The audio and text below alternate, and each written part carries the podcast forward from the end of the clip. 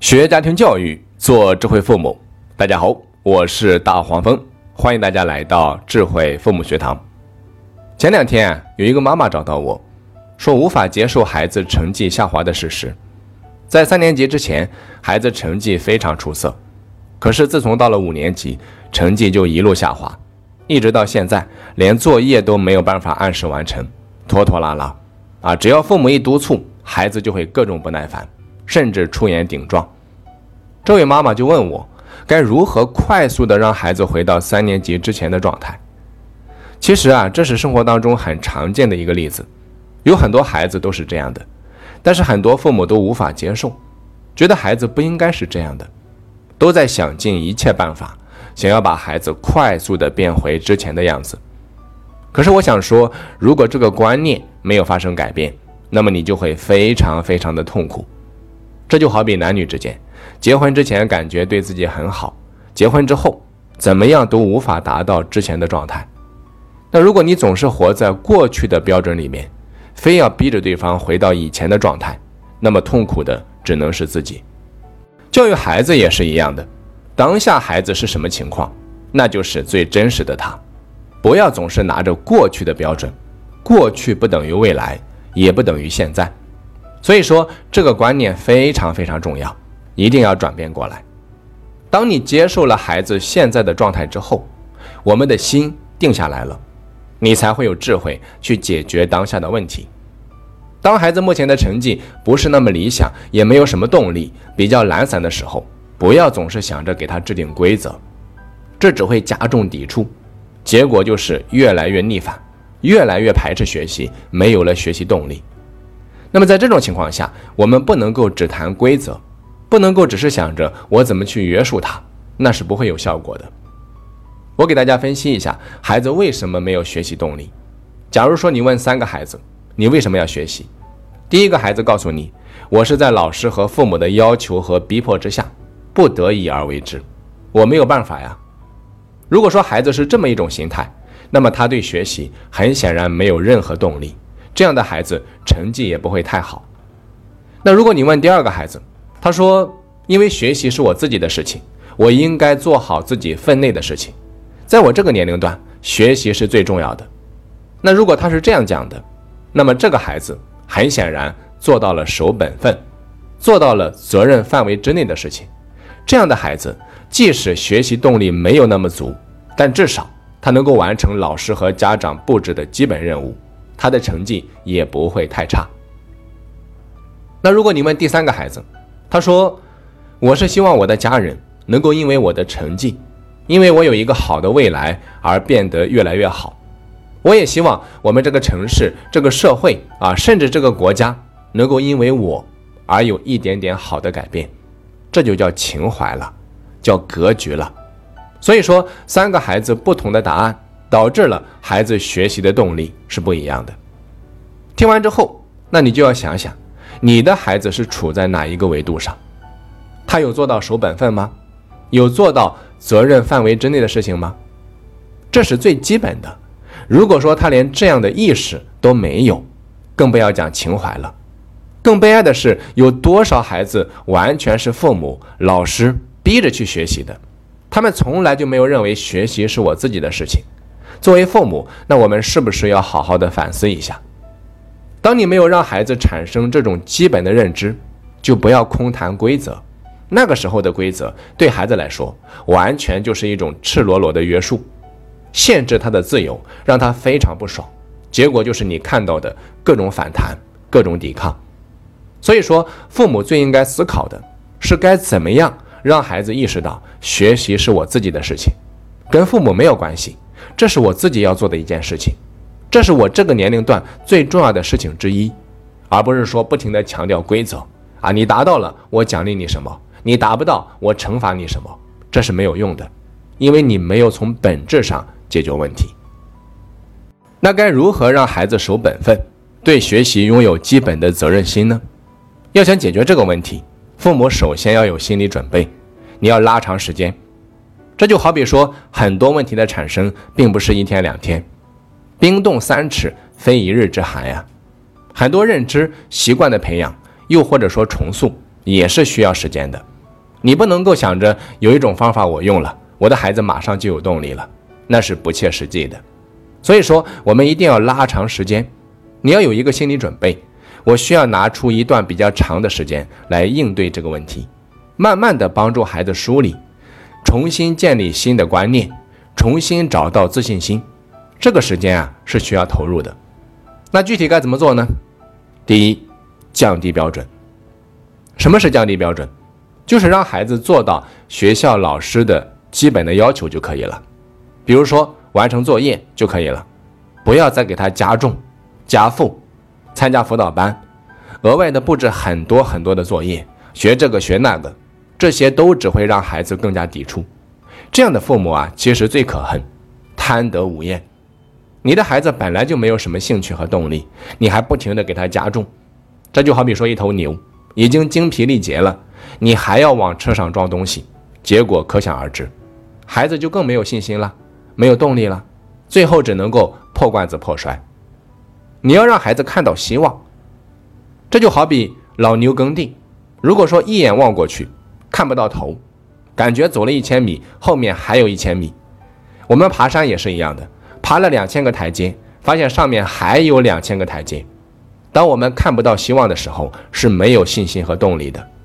降低标准就是让孩子看到希望，让他知道我在单位的时间里面完成了最基本的要求，就有时间去做别的事情，或者说可以有其他的安排等等。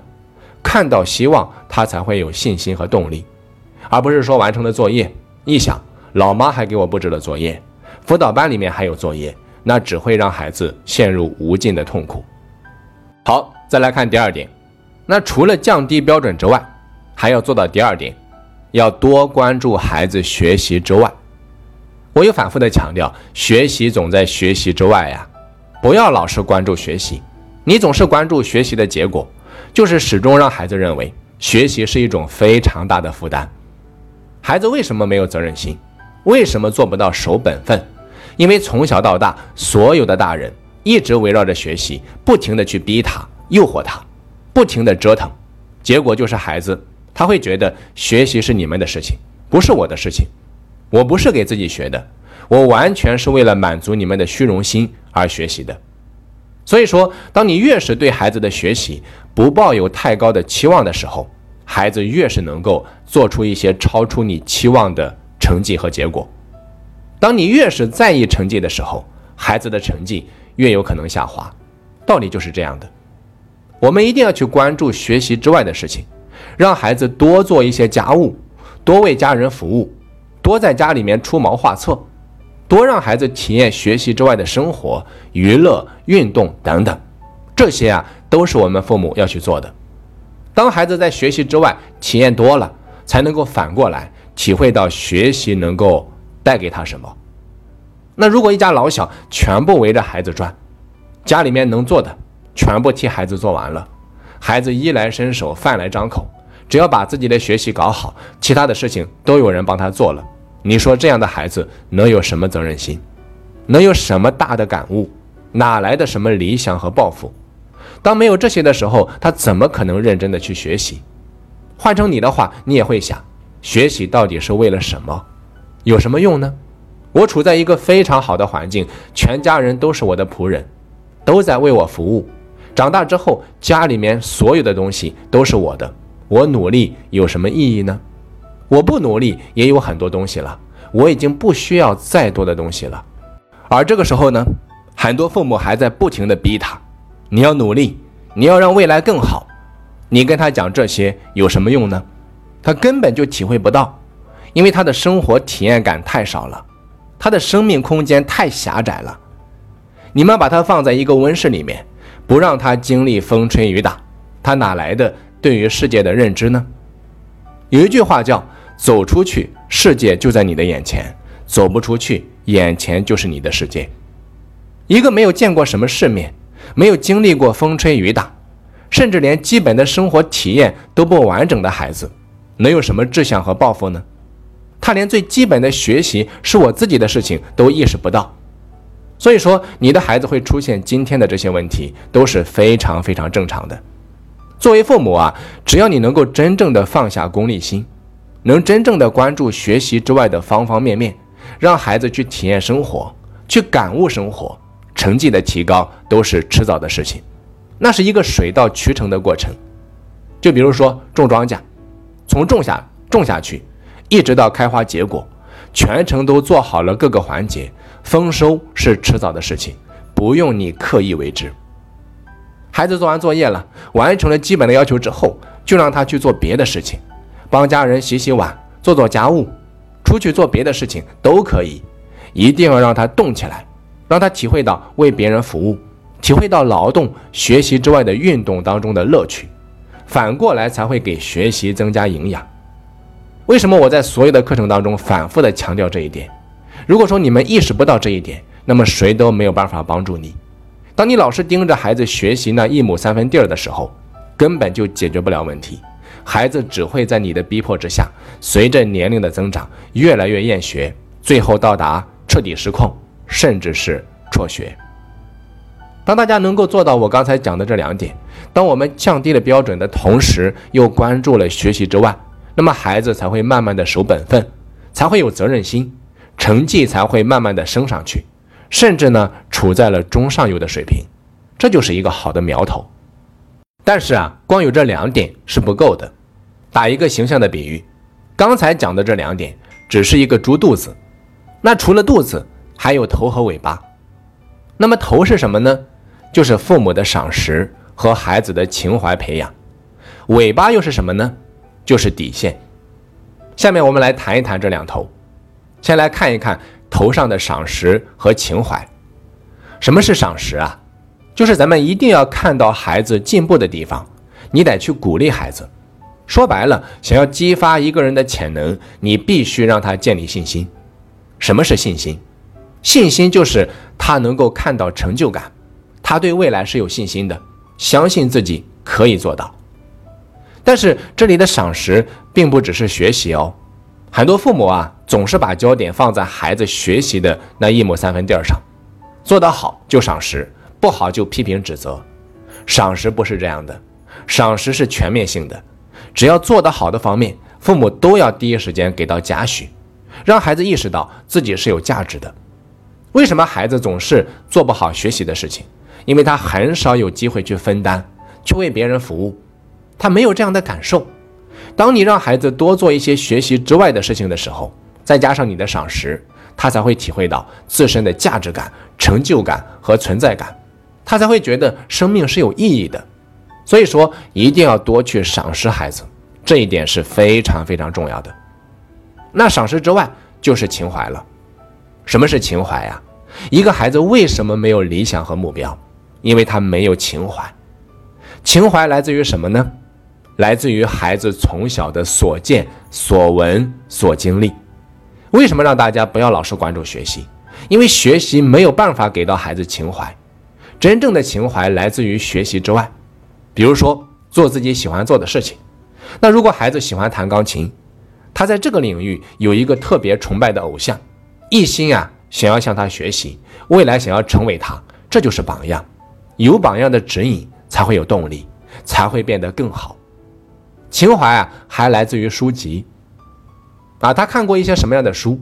里面所讲的故事、人物、情节，有没有点燃他、感染他、震撼他，让他想要变得更好？这是情怀。还有呢，情怀还来自于孩子的见闻。我们是否有带着孩子出去走走啊？你比如说，暑假结束之后，我带着侄子去广州塔上面。啊，居高临下，站在四百多米的高空，放眼整个广州，那孩子心里面也会有一些自己的想法，再加上我们适当的引导，他才会知道，原来真正的世界啊，跟我们所认知的世界可能是有偏差的，他才会产生属于自己的东西，那所谓的动力，所谓的梦想，才会慢慢的生发出来。讲完了头上的赏识和情怀啊，最后再来看一看尾巴上的底线。什么是底线啊？我刚才有提到了降低标准。当孩子连学校里面布置的基本任务都完成不了的时候，就是触犯了底线。这就好比说，一个员工连公司交代的基本任务都完成不了，公司是没办法用他的。那孩子也是一样的，连基本的分内的事情都没有做到，那么不好意思，触犯底线就一定会受到惩罚。当然啊，这需要你跟孩子事先沟通，你不能够不打招呼上来就罚，那对孩子来说也不公平。大家需要先围绕我刚才讲的两点，降低标准和关注学习之外，去跟孩子聊一聊。比如说，儿子，老爸老妈对你要求不高，在学习这个点上，你只需要做到最基本的。那就是完成老师布置的基本功课，其余的时间可以给你自由支配。那如果说没有完成，不好意思，老爸老妈会怎样怎样？你们要事先跟孩子沟通。那沟通好了，孩子有心理准备了，真罚他的时候，他也无话可说。我随便举个例子啊，比如说没有完成学校的基本作业，那么不好意思，接下来三天的时间里面，你都不可以看动画片了，不可以玩手机了。或者说一个礼拜的零花钱都没有了，你要让孩子明白，做不到基本的就需要承担相应的后果。那至于具体什么后果，大家自己去想，结合孩子的实际情况自己去想就可以了。好，最后我想说，为什么我花了这么大的篇幅去跟大家讲这个问题？我是希望大家能够真正的从根源上、从本质上意识到这个问题，做最正确的事情。你要拉长时间。不要急功近利，你的孩子的问题并不是一天两天就可以解决，需要父母长时间的去做正确的事情。但是说一千道一万，如果说大家听一套做一套，那么结果是不会发生改变的。你必须要从骨子里面意识到问题就是这样的，愿意为此做出改变，愿意放下焦虑去等待，那么问题是一定可以解决的，一定可以等到开花结果的一天。你要有信心。并且坚定的执行下去。好的，本堂课就到这里，内容有点多，希望大家好好消化一下。另外，如果大家想要学习更多的育儿课程，可以关注我们的微信公众号“家族复兴”，家族的家族，复兴中华的复兴，家族复兴。关注之后就可以学习更多的课程了。我是大黄蜂，下期再见。